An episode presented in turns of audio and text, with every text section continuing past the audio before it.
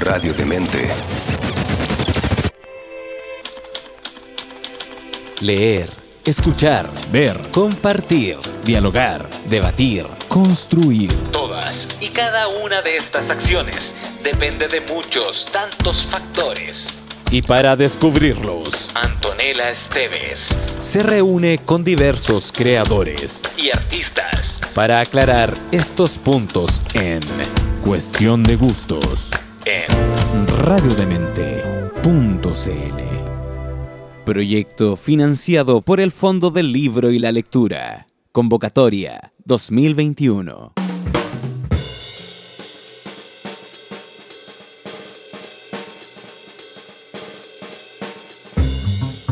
Yo quería que La ciudad invencible fuera también la declaración de una poética. En la azotea, la relación de incesto entre padre e hija se insinúa, pero no se describe, se esboza, pero no se aclara.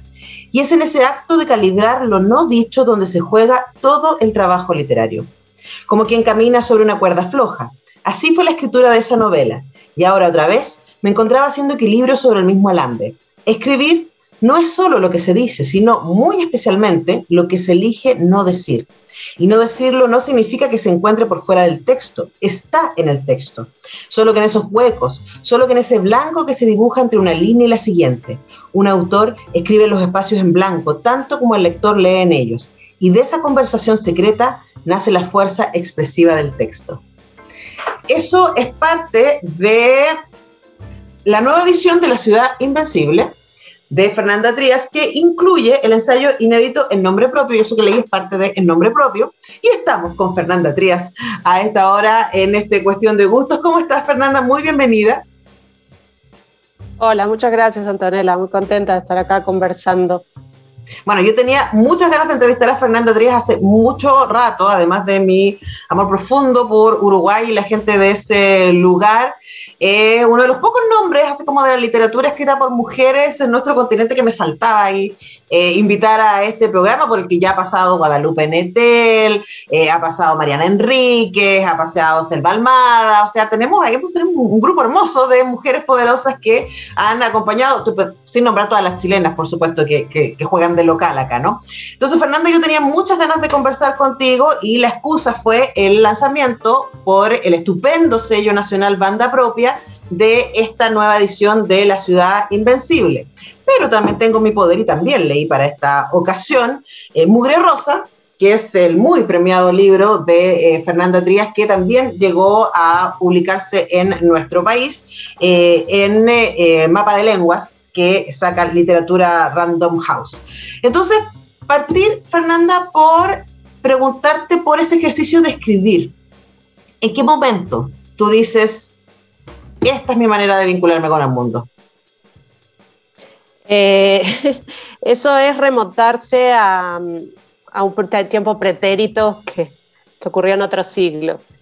Eh, sí, ocurrió el siglo pasado, cuando, cuando yo empiezo a escribir de una manera completamente mm, inocente o, ingenua. Yo quiero, yo, muchas veces pienso en eso ahora porque me digo, observando el contexto actual, que, en aquella época, siendo una joven uruguaya, em, de uruguaya latinoamericana, de aquella época, de 1990 y poco, em, era algo muy inaudito, ¿no? Este, pensar en, escribir, no, porque escribir era una cosa privada, una cosa íntima, em, que sí estaba como habilitada, pero en, que esos textos luego circularan y llegaran a algún lector, em, eso sí era inaudito. Y hoy me, me digo que, que las jóvenes que quieren escribir en cualquier país de América Latina están en otra situación porque sí, sí pueden ver sus referentes a la mano, de, casi su misma edad a veces, eh, y pueden ver todos esos nombres en los anaqueles y en las librerías y en las mesas de novedades, ¿no? Em, entonces yo empecé a escribir eh, sin ninguna intención, de, nunca con el horizonte de, de pensarme escritora. Y eso es algo que también fue parte de mi proceso, eh, pasar de decir que era una persona que escribía a en algún punto reconocerme como escritora, ¿no?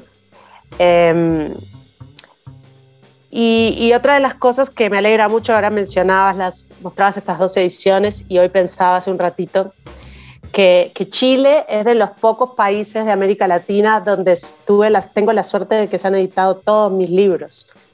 Eh, porque en algunos faltan algunos, no en todos, sí en Colombia porque es donde, que ya es como mi, mi país de adopción, y en Uruguay pero luego los otros siempre falta algún libro y yo tuve la suerte de poder publicar el, libro de cuentos con Montacerdos, Soñar Flores, eh, La azotea con Laurel eh, y luego Mugre Rosa que llegó como decías de la mano de, de Random y ahora el que me faltaba era este, me dio muchísima alegría por sacarlo con esta editorial que, que me encanta. Banda son unas fantásticas, son unas fantásticas. Saludos a María y a Lorena, que son fantásticas.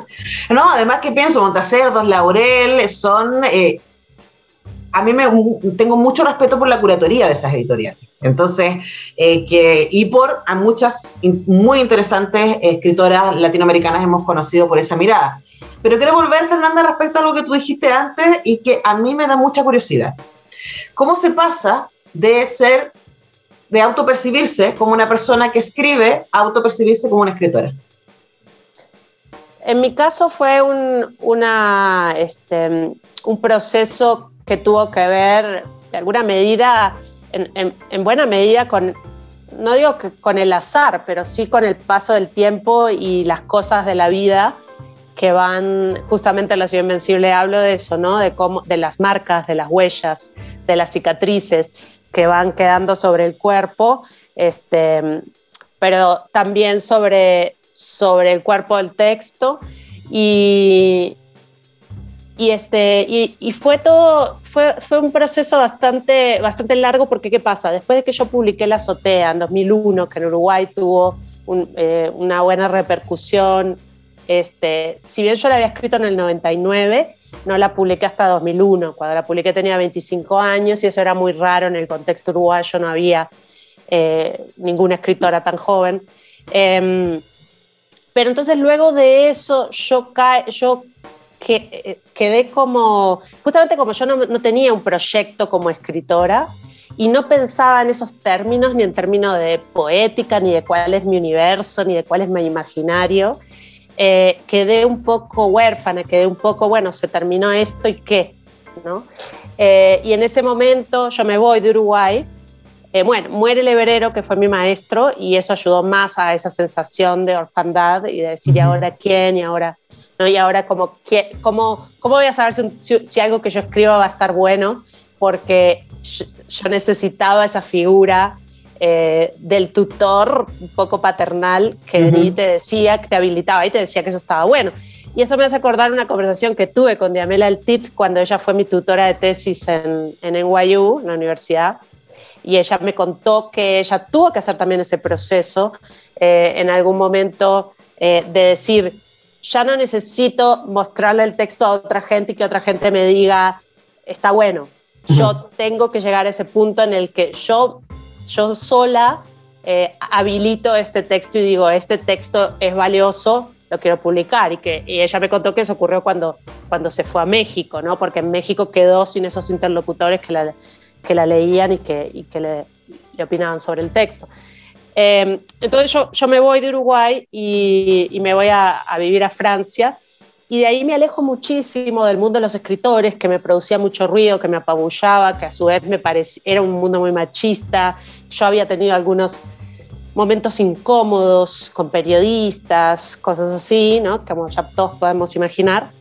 Eh, y, eh, y, y, paso muchos años de silencio en los que no publiqué, muchos, muchos años de silencio. Y, y entonces, claro, eso no ayuda a que vos te, te, te leas, te autopercibas como escritora cuando tú no estás no te sentís que estás eh, produciendo o no te sentís que estás publicando, ¿no? Em, hubo un momento de reafirmación que tuvo que ver con los sucesos que cuento en La Ciudad Invencible.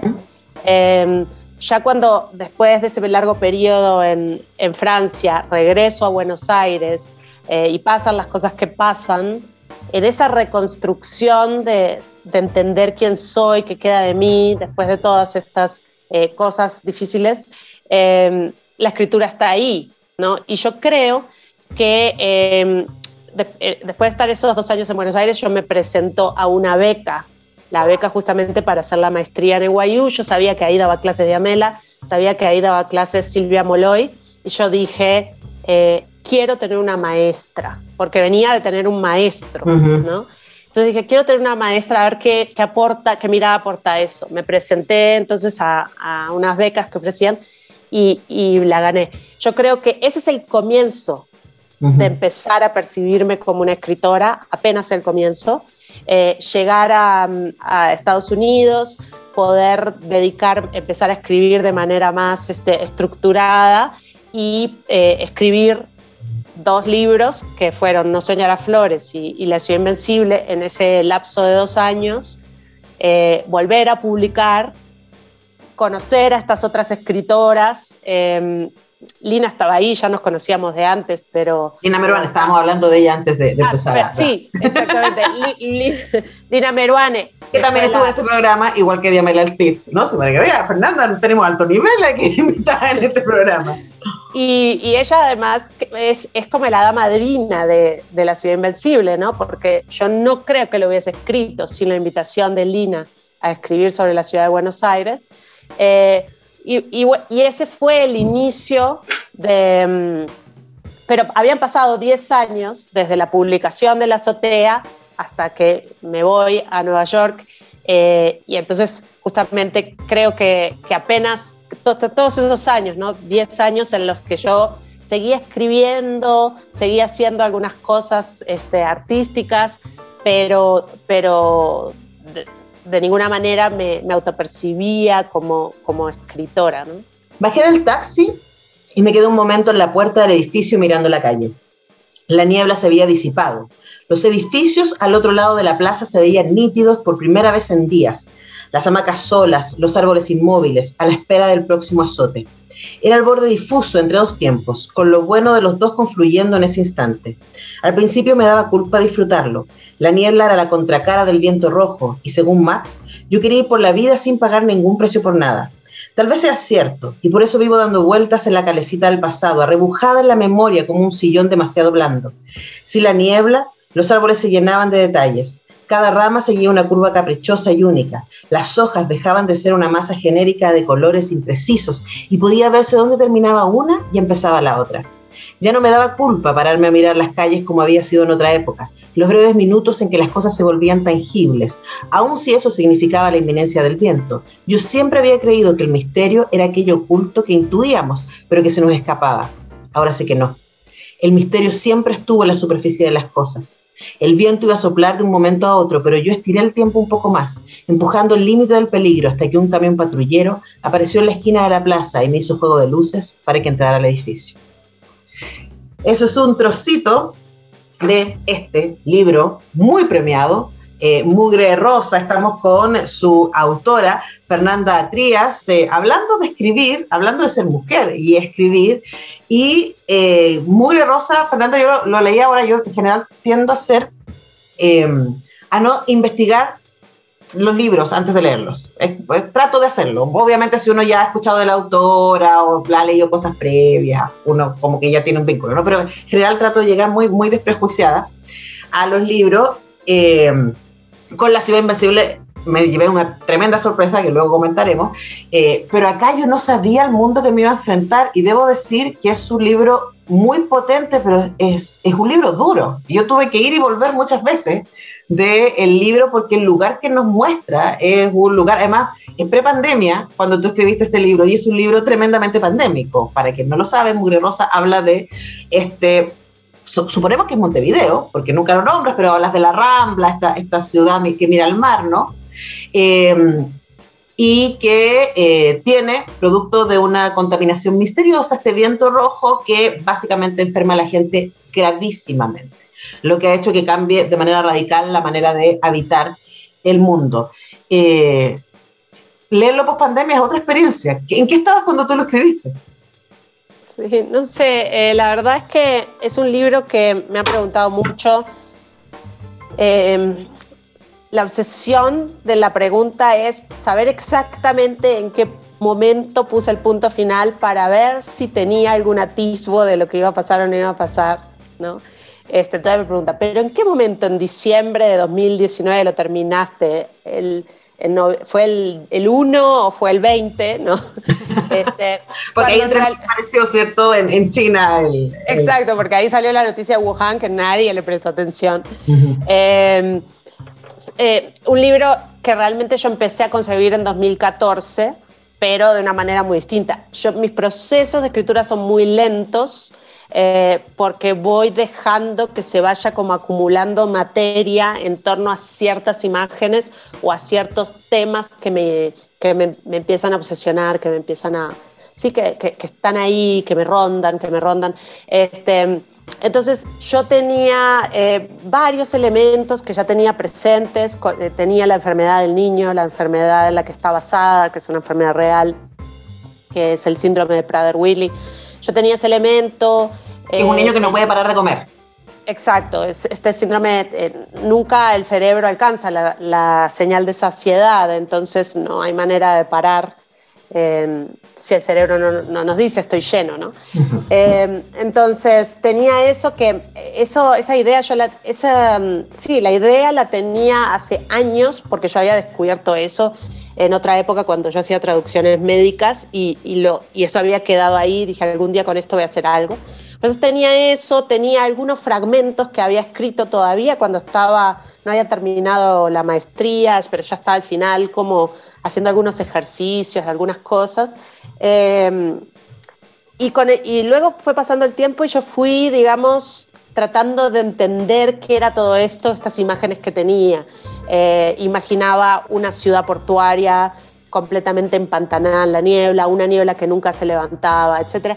Y ya para ese entonces empecé a leer cosas que, que tenían que ver con el antropoceno, a partir de muchas catástrofes que estábamos viendo y que, y que me generaban mucha angustia. Em, y entonces empecé a leer eh, textos sobre, sobre el antropoceno y algunos realmente muy perturbadores. Creo que ser hay que ser valiente para adentrarse en esos libros eh, por las realidades este, que, plantean, tan cercanas además. Eh, entonces, en todo momento yo sentía que ahí había una, un tema con la catástrofe ambiental y luego fue pasando el tiempo y lo que, lo que fui encontrando es cómo todos estos temas y estos fragmentos empezaban a dialogar, porque en un principio tenía un montón de temas, yo decía, pero bueno, esto es mucho, ¿cómo esto sí encaja en este Frankenstein o no? ¿De qué manera se articula todo este material? Eh, y lentamente fui encontrándole la vuelta, pero igual el proyecto fue mutando mucho, obviamente desde esos primeros fragmentos en 2014 hasta eh, la escritura, digamos, que me senté y dije, voy a empezar a escribir la novela de manera lineal, eh, fue apenas a comienzos de 2018, entonces pasó bastante tiempo.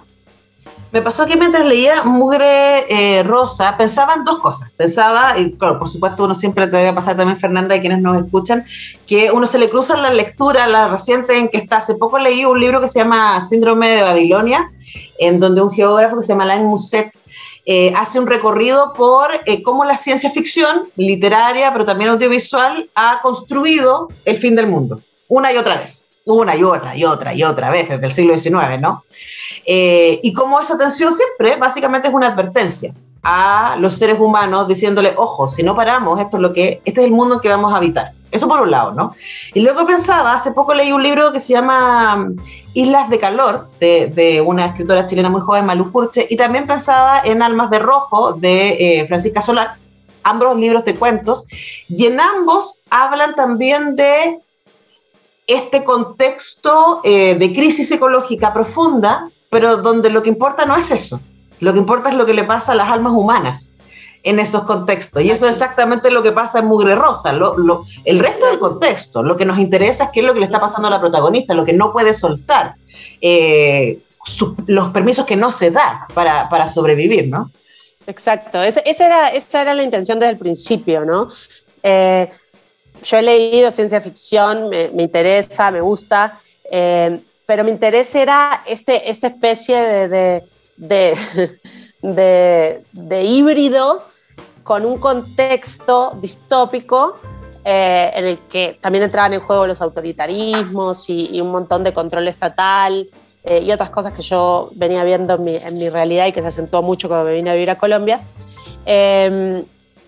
Pero realmente la historia humana que estaba en el centro de la novela era completamente realista y era donde estaba el centro de mi interés, que era cómo reconstruir ese mundo afectivo en crisis, eh, qué hacer con las pérdidas, con los conflictos interpersonales, em, eh, la relación de la mujer con el niño que cuida, ¿no? Eso era lo que, lo que, lo que yo quería realmente trabajar a nivel más profundo. Luego siento que las lecturas que hubo cuando se publica el libro a raíz de la pandemia, porque se publica en pandemia, fueron muy flechadas para el lado de, eh, bueno, y la crisis y el viento rojo y la enfermedad y, y, los hospitales colapsados y todo esto. Entonces mi sensación en buena medida era, estamos hablando de lo que yo creía que era el contexto y no estamos hablando de lo que... El libro no se trata de eso, gente, entérense. Pero bueno, en un punto tuve que aceptarlo y, por supuesto lo que sí ha tenido de bonito Mura Rosa es que, es que sí ha habido lecturas muy diversas, ¿no? Entonces también ha habido mucha gente que, que no, se ha, no se ha centrado únicamente en eso. Ahora, a mí me pasa con eh, Mugre Rosa que eh, yo siento que, que has hablado sobre el luto. Eh, el luto de una vida. Claro el, duelo de, una manera de vivir, porque está el personaje, ¿cierto? Y ella conoció otra manera de vivir. Este, este el viento rojo es algo reciente que, pasó en los últimos meses, ¿no? Pero además el, duelo respecto a una pareja que no fue, eh, respecto a su relación con su mamá, eh, este también quiere cuidar a alguien que es incuidable, porque no importa lo que ella haga, lo que se esfuerce, ese niño se va a morir, eh, producto de, su enfermedad. Entonces, es en este mundo de catástrofe, ella está viviendo su propia catástrofe interna, entonces está muy espejeado finalmente el mundo interior y el exterior en, en Mugre Rosa. Sí, sí, sí. Y el tema de la pérdida y del duelo es algo que vengo trabajando desde la azotea, porque en la azotea está esa especie de resistencia a querer aceptar eh, que las cosas, este, sí, a, tratar de, mantener el status quo a cualquier precio, así sea el precio de la destrucción. Eh, pero realmente sí es un tema que me interesa mucho. Ahora yo pensaba, eh, aquí hay dos, hay varios duelos, hay muchos duelos, eh, pero está el duelo, el duelo personal encastrado en un duelo colectivo mayor, que es el duelo por ese mundo perdido que ya nunca volverá a ser, que conocimos y que hay que, hay que hacer el duelo. Y, yo cuando leía todas estas cosas que tienen que ver con el cambio climático, em, yo decía, tenemos que hacer este duelo como sociedad, porque, y sí, y siento que no se está haciendo, es decir, siento que se, que se está negando en buena medida. Y también, ahora que ya pasó la pandemia, bueno, no sé si pasó, pero digo que, que atravesamos la parte peor de la pandemia, eh, también siento que hay un duelo que queda sin hacer, que no sé cómo cada uno lo va a ir, pero lo va a ir procesando, pero eso ya es individual, pero igual habría que colectivizar más el duelo. Sí, sí, de todas maneras, ahora es interesante porque eh, a Mugre Rosa le fue muy bien, eh, recibió el prestigioso premio Sor Juan Inés de la Cruz, eh, también el premio Segad Casa de Velázquez, em, ah, no, el, anterior. Em, fue traducido al italiano, al alemán, al hebreo, al francés, al portugués, al inglés, por supuesto. y claro, a es como, es un libro muy epocal. Incluso, incluso si no lo desvincula de la pandemia, ahora obviamente los lectores nos encontramos con el libro en pandemia, entonces es imposible no hacer el vínculo, pero de todas maneras es un libro epocal por lo que tú dices. Pre-pandemia igual teníamos la crisis climática respirándonos en la nuca, entonces estamos en un momento de crisis profunda también de los vínculos. Totalmente. Y además, eh, de hecho, creo que la pandemia eh, cortó la conversación sobre eh, la crisis climática porque hasta que empieza la pandemia, estábamos hablando de los incendios en Australia, de, los incendios en el Amazonas, de la extinción prácticamente de los koalas, de, ¿no? De, de, todo, estábamos hablando de todo esto y la pandemia anuló toda esa conversación y solo pasamos a hablar del virus, pero realmente el virus es una consecuencia más de la manera en que nosotros nos relacionamos con, lo, con lo vivo no humano. Sí, y que si, si, puedo tirar esa idea, ¿no, Fernanda? Yo, yo eh, agregaría que también es, es una expresión de cómo nos relacionamos con lo humano. Eh, en la lógica de lo desechable, en la lógica de la negación, en la, la lógica de la urgencia eh, sobre lo importante, eh, y ahí con un tema de valores graves, ¿no?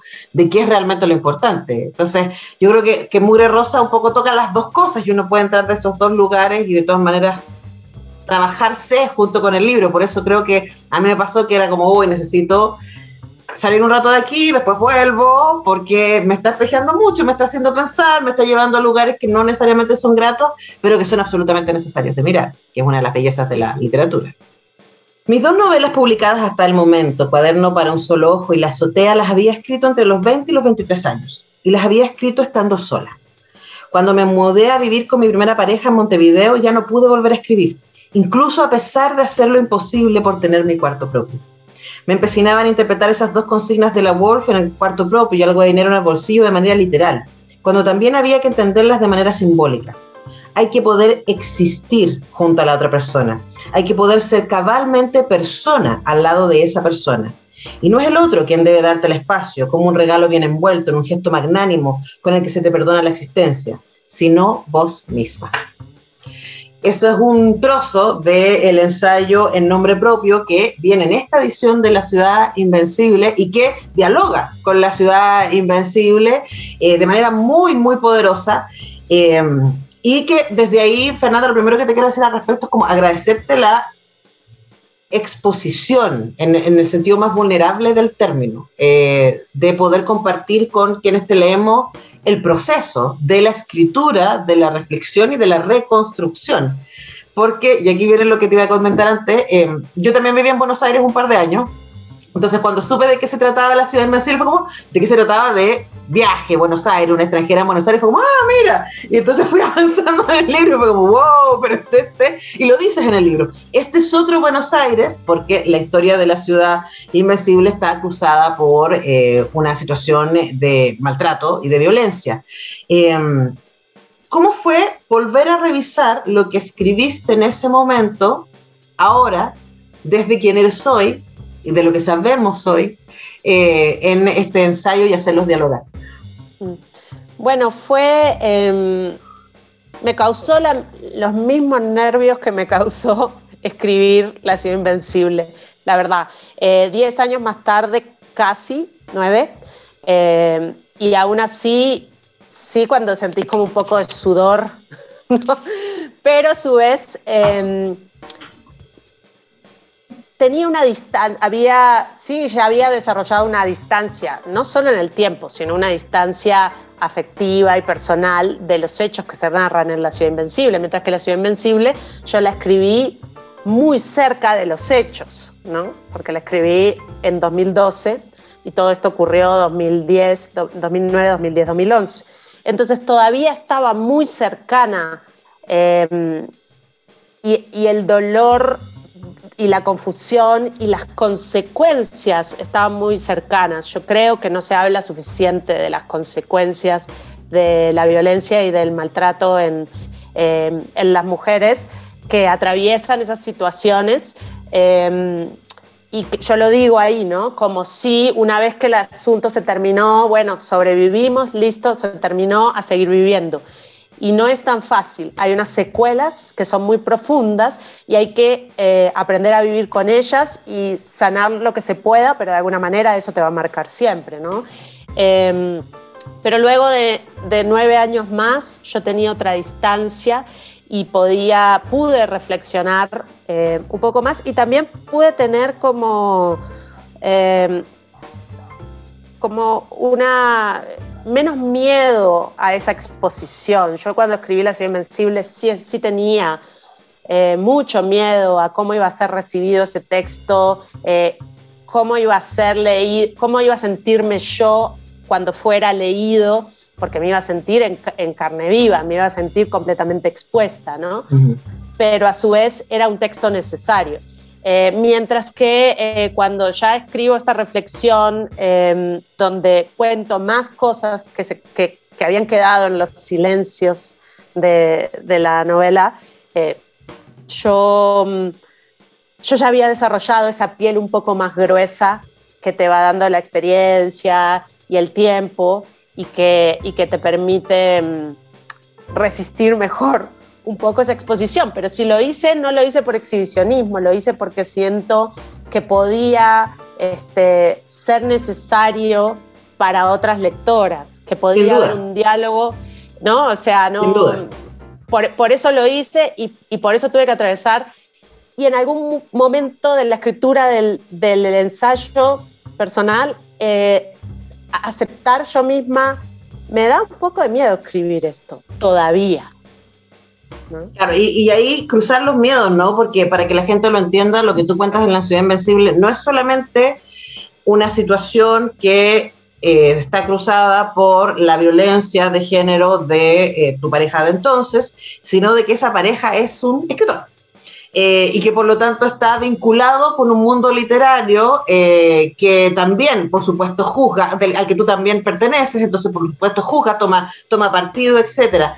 Y a mí me pareció que eso es tremendamente valioso por algo que hablábamos antes, Fernanda, que yo creo que tiene que ver con que a las mujeres se nos ha dicho que no tenemos derecho a tener voz. Y una de las cosas que hacen los violentos de manera consistente es hacer desaparecer la voz. Entonces la ciudad invencible y luego el ensayo, un nombre propio, es tan poderoso porque es como debemos recuperar la voz. Y, creo que eso es tremendamente esperanzador en el, en el sentido de de cómo tú vas compartiendo el, dolor, las dudas, la dificultad, ¿cierto? Y finalmente, pero está, está publicado, llegaste, ¿no? Eh, cuéntanos un poco también respecto a, ese, al proceso de escribir eso en, como tú decías, en carne viva, eh, ese, La ciudad invencible y luego hoy día la manera de revisarlo, ¿no? Mm, eh, bueno, eso fue cuando yo acababa de irme de Buenos Aires a, este, a Nueva York. Eh, y Lina Meruane, eh, que tiene esta conexión maravillosa, que ahora Banda Propia la, fue reeditando de Destinos Cruzados, eh, me invita a escribir sobre, sobre la ciudad de Buenos Aires. Claro, yo veo ese, además ese plantel de maravillosos escritores que estaban en Destinos Cruzados eh, me emocioné mucho con el proyecto, con la, ciudad amada, ¿no? Y dije, sí, sí, sí, de una, lo, voy a escribir. Inmediatamente, después de que acepté, fui, mm, fui entendiendo que no, no estaba tan segura de poder narrar la ciudad. ¿Cómo iba a narrar la ciudad y a separarla de esas vivencias oscuras y dolorosas que habían marcado mi experiencia de la ciudad? Y que realmente como estuve además tan inmersa en esos hechos y pasaron tantas cosas que tuvieron que ver con tribunales y con juzgados que también se cuentan ahí, eh, eso también te distraía de la parte turística de la ciudad, no es que yo estaba eh, en un super momento en el que me iba a pasar este, haciendo turismo ¿no? y yendo a museos. Entonces, ¿cómo iba a escribir la ciudad desde ese conocimiento tan imparcial y desde ese momento tan este, particular?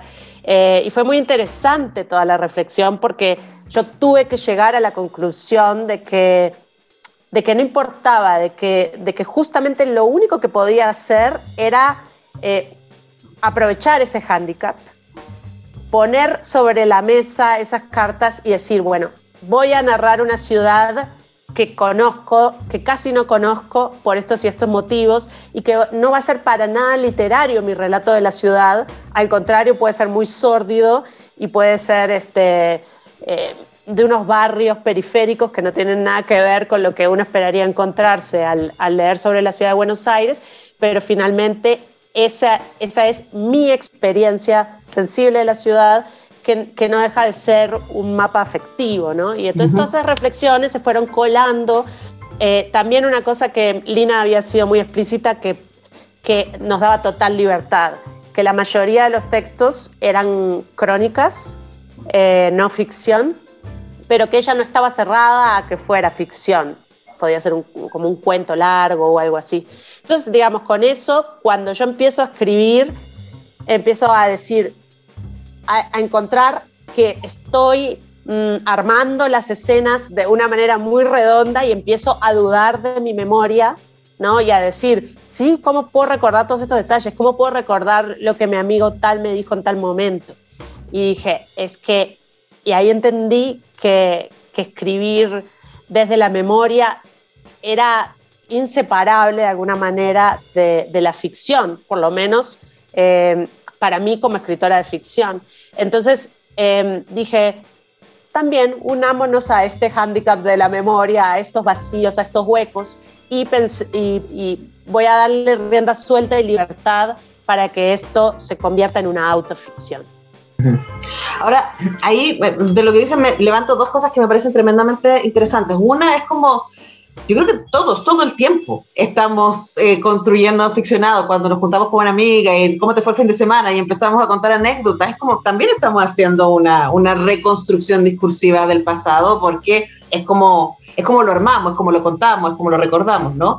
Y otra cosa que tú dices en el libro y que a mí me hizo mucho sentido a medida que iba avanzando, tú dices, toda ciudad es un mapa afectivo. Y, me, parece súper interesante cómo eso contrasta también con eh, Mure Rosa, en el sentido de que en este caso Buenos Aires también es el contexto, y, si yo escribiera mi experiencia porteña, también estaría cruzada por los afectos y los desafectos y las alegrías y los dolores y los descubrimientos personales, ¿cierto? Más que por eh, la 9 de julio o por las calles, o los bosques de Palermo eh, o el barrio chino. O sea, eh, tiene que ver con, con quién estaba ahí, qué, qué estaba pensando yo, quién era la persona que entró a estudiar a Juan, quién salió de ahí, etcétera. Entonces, es de alguna manera a mí lo que me pasa con la ciudad invencible es que siento que tú explicitas que esto es lo que a ti te pasó, pero yo me quedé pensando, pero siempre es así, ¿no? Sí, claro que sí, claro que sí. Em, a mí me... Y además yo pensaba, eh, enfrentarse a narrar la ciudad de Buenos Aires con lo literaria que es, con todo lo que ya ha sido narrada, es, es como narrar París, ¿no? Este, son ciudades que tienen una carga, eh, una tradición muy fuerte. Entonces, ¿qué podía aportar yo? Que desde, desde mi mirada. Y, lo que concluí es justamente eso, mi mirada. Y, tu, y tu experiencia. Y honestamente, Fernanda, de verdad, además, hay muchas razones por las que deberíamos leer esta edición de La Ciudad Invencible que tiene este diálogo con el nombre propio, que además también tiene un vínculo con Chile, porque aquí tú pones al final, que lo escribiste para la Cátedra Abierta, eh, Roberto Bolaño de la Universidad Diego Portales, que también hacen un gran trabajo en términos de, publicaciones. Eh, y claro, esto es gran literatura, es, es, muy interesante como ejercicio estético, pero sobre todo es como ejercicio feminista, me parece a mí, ¿no? de, reivindicación de la voz y del dolor. Y, y me parece tan lindo, Fernanda, que aquello que quiso quitarte la voz es finalmente lo que te encendió de vuelta la voz. Tremendo. Eso fue, exactamente lo que pasó y, esto nos trae al comienzo de nuestra conversación. Exacto. Fue finalmente lo que me hizo posicionarme. Eh, fue tan fuerte el, eh, la, agresión que yo recibí, no, no solo en todos los otros aspectos que se pueden imaginar, sino eso que decías, ¿no? desde un escritor mayor, hombre, con mucho reconocimiento que este, yo siendo una escritora que no se creía escritora, que tenía publicados esos libros del siglo anterior, ¿no? Em, entonces yo tenía ahí dos opciones. Cuando él me dice, este, este mundo, esta ciudad es demasiado chica para los dos, como, como si fuera un western, ¿no? Como muerde el polvo, ¿no? Entonces yo dije, pues sí, es, en cualquier momento... Em, yo tengo que, yo, yo tengo que, o me voy a desterrar de aquí, o yo me voy a, parar y a plantar y a decir, yo también soy escritora y yo tengo derecho a narrar esta historia porque me pertenece. Y esta ciudad también me pertenece y no me pueden echar o enviar al exilio. Este, yo, voy a, yo, yo voy a contar entonces mi ciudad y yo voy a contar entonces mi proceso. Exacto, entonces termina siendo triplemente poderoso porque es, es, un, es una apropiación literaria, geográfica, emotiva de eh, la ciudad de Buenos Aires, de la que te quisieron, ¿cierto?, eh, distanciar. Fernanda Trías, ha sido un tremendo placer leerte y ha sido un tremendo placer conversar contigo. Muchas gracias por tu tiempo en esta cuestión de gusto. Lo mismo, Antonella. Muchas gracias y gracias a todos por, por participar de esta conversación y ojalá les gusten las canciones que elegí. Yo creo que sí. Nosotros nos vemos en una próxima ocasión. Que estén bien. Qué agradable es saber que a quienes seguimos o admiramos comparten sus gustos y preferencias. El contenido que los define lo ponen a tu alcance. Y Antonella Esteves lo prepara para digerirlo con una buena conversa y música. Porque al final todo es cuestión de gustos en radiodemente.cl.